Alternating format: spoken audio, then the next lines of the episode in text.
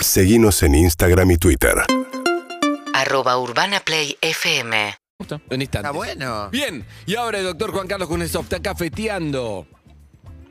Buen día, doctor, ¿cómo le va? ¿Qué tal? Muy buen día. ¿Cómo está, papá? ¿Bien? Muy bien, muy bien. ¿Qué contás, pa?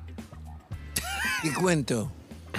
Escuché en el avance que Sí. yo ¿Todas las preguntas? veía, que yo resolvía, que yo Sí, sí, sí. explicaba, todo eso. ¿Y no es verdad? No sé si es verdad, pero hoy yo venía a hablar sobre embarazos no deseados Bueno, de adolescentes. Bueno, pueden ser de. Va, no sé, usted hable de lo que quiera, pero hay, que- hay adultos que también se, se Mientras no sea una autocrítica, 14, estamos bien, 15, doctor. 16 años. Mientras no sea una autocrítica, estamos bien. Este, no. Eh, A mí me buscaste, Por lo imagino. menos en mi experiencia, eso se produce en general por un pésimo uso del preservativo. Mira, si es que lo usa. Lo usa, lo usa. El problema es, es que lo usa, pero lo usa mal. Claro, hay algunos detalles fundamentales en eso, ¿no? Como por ejemplo, uno piensa. Por muchos ejemplo- piensan, por ejemplo, uno que se me ocurre a mí, que siempre lo- a veces lo hablo con mis amigas, es del tema de utilizar el profiláctico al minutos después de, de la penetración, ya cuando piensa en acabar. Claro, como como si antes no pasara Que la primera algo. mojadita, la primera mojadita sin Claro. y te lo pones antes de acabar. Claro. Exactamente. Dale. Sí, dale. eso es de principio a final si uno no quiere. no el problema es que pasa. El problema es que pasa en los adolescentes, no en los adultos. En los adolescentes, el líquido pre-eyaculatorio, ese que no pasa nada, puede conducir espermatozoides. Entonces uno involuntariamente, al penetrar sin preservativo, total no pasa nada, eh, puede, puede provocar un embarazo que después tiene una complicación. ¿Cómo, cómo integrar el preservativo para que no sea algo, cómo lo integramos? Porque a veces es como algo externo, forzado. Entonces, ¿cómo hacemos para que sea algo orgánico a la relación, algo lindo, algo Yo, yo, vos? si tengo que tener relaciones con vos, yo tengo que usar preservativo. Si no, no lo lamento, tendremos la relación en algún otro momento. Ahora no. Claro. No, pero mira, no. Pero me cuesta, por No. ejemplo, me cuesta, no disfruto igual, No. no se para bien con el preservativo, ¿cómo se hace? Decir no, según decía mi papá, es adulto. No es no ser macho, es ser adulto. No, hoy no. Si no es con preservativo, Y por ej- no. Es que en general también puede ser que ese, ese no en general venga más de, de las mujeres que de los hombres, digamos. O sea, más que el hombre diciéndole a una mujer, yo si- sin preservativo no tendría sexo con vos, me parece que es más al revés en No, general. el- es la mujer el- diciendo, poniendo ese límite y el- decir como, el- "Va, a mí acá sin preservativo no entras. es la mujer, exactamente. Claro. Y Es se la- podría, una, una fantasía, porque la verdad que no hablo con tantos adolescentes, se, se podría como para cambiar esto que decía Andy, de la no, pareciera que no fuera natural tener un profiláctico, como, nos- como incentivar a los jóvenes a que cuando empiezan a masturbarse de chicos, lo hagan con profiláctico, como para, como para que cuando llegue al momento de estar lo tengan como parte de uno. Obvio, obvio. Los est- lo estás diciendo perfectamente. Debe formar parte de la instrumentación de la vida sexual. Ya desde niño.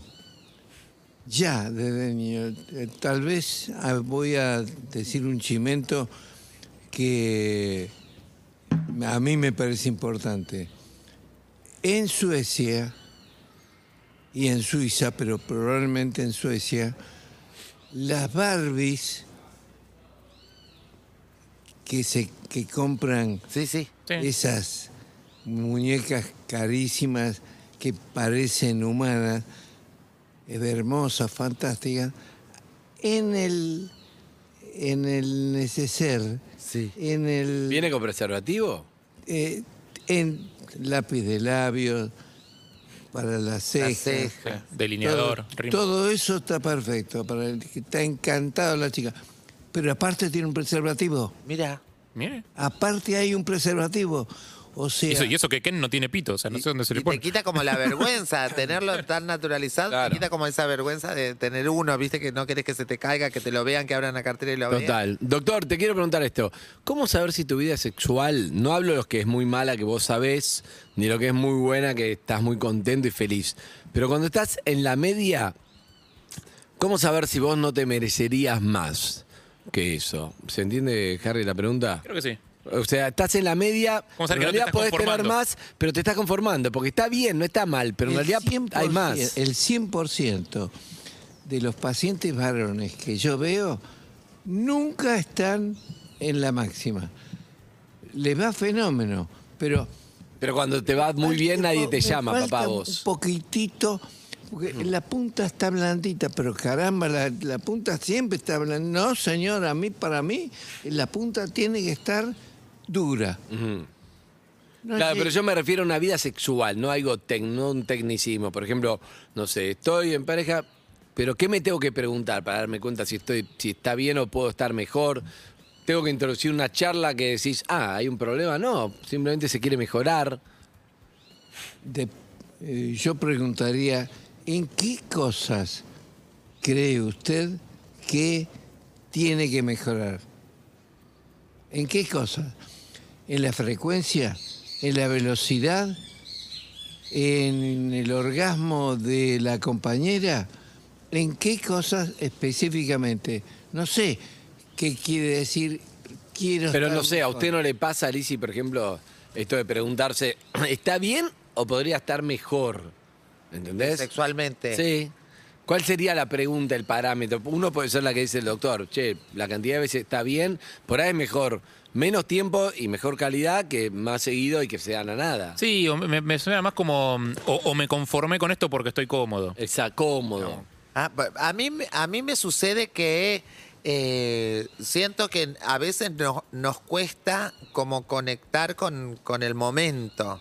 De, de, no sé, que no, es, no sé si me merezco más o me merezco menos, sino como que no coinciden los momentos de los dos para, para tener relación. Entonces yo digo, bueno, entonces me voy a buscar en otro lado. como, como esa como El obligación. momento del día, el momento de la semana, el el momento de la del vida. día, en el momento de la semana, en el momento. Y el ¿viste? timing, el Yo- timing de los dos. Es como que eso se tiene que encontrar y a veces es difícil. Entonces, pues, y uno se- automáticamente, no sé si soy yo, eh, empiezo como a tener fantasmas, ¿viste? Como a- digo, ay, ¿qué pasa? Entonces no quiere, entonces es más importante el rugby. Todo en tu cabeza, en tu Todo cabeza. es en mi cabeza y no pasa nada. No, en realidad, no, bueno, Mm. estamos charlando, estamos mirando una serie. O sea, yo quiero. Yo tengo una visión del sexo que me parece que eso son con las experiencias que uno tiene de chica o cómo uno se desarrolla. Es que yo lo toco y ya quiero comprobar que mi- te toqué el cuello y que ahí tiene que estar en proporción al cuello. Claro. O sea, un incendio, como diría. no, no soporto que nos abrazamos y nos queremos y puede ser que no haya Muy algo. bueno lo que decís, pero no siempre es así. Claro. No siempre es así. Es decir, a veces uno toca el cuello y cree que no, cuando en realidad es que sí, Sí. porque el individuo dice, sí, yo quiero, pero eso no se traduce exactamente. una erección instantánea, dura y a full, sino que... Eso, doctor, un hombre puede estar súper caliente, real, genuinamente caliente y motivado y metido en la situación y todo y no tener erección. Sí, muy buena pregunta. Es en realidad completa lo que estábamos diciendo. Exactamente, es posible esa situación. El, la erección como función no es índice de nada. Claro. Tanto es así que uno... Que vos te levantás a la mañana con una erección y decís, se ni sé por qué. despierta a las 4 de la mañana, la mañana, ¿eh? y ve y- y- Sí, ¿qué pasa? ¿Con qué estaba soñando? Nada. No estaba soñando con nada. Claro. A mí, a mí otra cosa que, que me, que me sucede es que yo sé perfectamente que a veces no pasa nada, porque yo tengo. O sea, debería ser más comprensiva. Y por ahí yo, porque no es que soy Eve. Vos no entendés cómo funcionamos, sí, sí. Sí, entiendo. Pero igual es como si yo mentalmente soy no, no- no- no la tuviera. Porque, Claro. por ejemplo. Eso te iba a decir, vos no terminás de entender, porque, porque Claro, vos sos una mujer. Porque debería entender, pero me pasó algo justo. Y por ahí digo, ¿pero por qué esto está Así, si no, no está pasando nada, ¿qué es lo que te calienta? ¿Es afuera? ¿Es afuera? No, no entendés. Si no hice nada. Y debería entender yo, porque por ahí el movimiento, el coso, el día, El la, azar. la luz, el Vos azar, tenés- la- para mí vos podés tener más conocimiento que, que otras mujeres, porque, porque hay más hay cosas que, que Era podés entender orgánica, más, claro. claro. pero sos mujer. Sí, pero eh, emocionalmente me lleva a una... Exacto, ¿Pero no- no vas a entender. ¿Por qué estás eh, excitado? ¿Con qué? Eso es planteo de mina. Eso es planteo. Y después digo, pobre, ¿qué tiene que ver? Claro. Claro, aprovechá. Perdón, pero si escuchaste lo que le acabo de Sí. decir a, a él. Que no tiene es que ver decir, con- Cuando vos estás durmiendo, los centros inferiores, porque los superiores están totalmente adormecidos, los centros inferiores se desatan. Y tenemos, si es que no lo saben, ahora lo van a saber, en total alrededor de una hora y media de erección todas las noches. Ah, mira. Todas las noches, mientras dormimos plácidamente. Eso es porque los centros inferiores están eh, liberados del cepo, llamémosle así, que le proporciona la corteza cerebral. Claro. El pensamiento es exactamente lo contrario de lo que debe ser. Lo- la mejor solución es hablar, porque Lizzie lo que está, está haciendo en este caso de ejemplo, la famosa interpretadora de erecciones, Sí. decodificadora de erecciones, que se hace una mala decodificación, una mala interpretación de lo que está ocurriendo. Y lo mejor es charlar y estar abierta a que a veces el, la erección puede ser una gran erección y no está pensando en nada, o puede ser una pésima erección y está, está caliente. reconectado. Claro. O sea que no, no hay que interpretar erecciones. Sí, y una misma, porque a veces yo digo, pero si yo no estoy haciendo nada para que vos estés así de excitado, y capaz que hay algo que yo estoy haciendo sin pensar en lo sexual que lo excita. El problema es la traducción. Eso. Exacto. Es el problema es la traducción. Bien. No traducir. ¿Es así o no es así? Punto. Punto. Gracias, doctor, por haber venido. Como siempre, doctor K, que tiene hoy su vivo de las 14 horas. Arroba doctor K Sexo. Sí. Arroba doctor K Sexo. Y después los jueves creo que tiene otra noche. Señor, la noche. Pero, eh, pero voy a decir algo, para mí una primicia, porque todavía no sucedió. Me va a llamar, felizmente, la hija de Bernardo Zamatea, Ah, mirá. eh, que eh, justamente me va a hacer una entrevista para una radio en donde ella está. Mira. Yo estoy a disposición de Bernardo y su familia, obviamente. Bien, Ah, un amigo del doctor, está Matea, que claro, pero que escribió el libro Hija Tóxico, pero no tiene nada que ver con, con la hija. No, no tiene nada que ver. Escribió, escribió una biblioteca. De tóxico, claro. sí, sí. Bueno, gracias, doctor, por haber venido. ¿eh? Un beso a Bernardo. No, al contrario, felices orgasmos para, todos. Y a tener erecciones, después se ve, se justifica. Gracias. Pones tu radio en play Y todo cambia.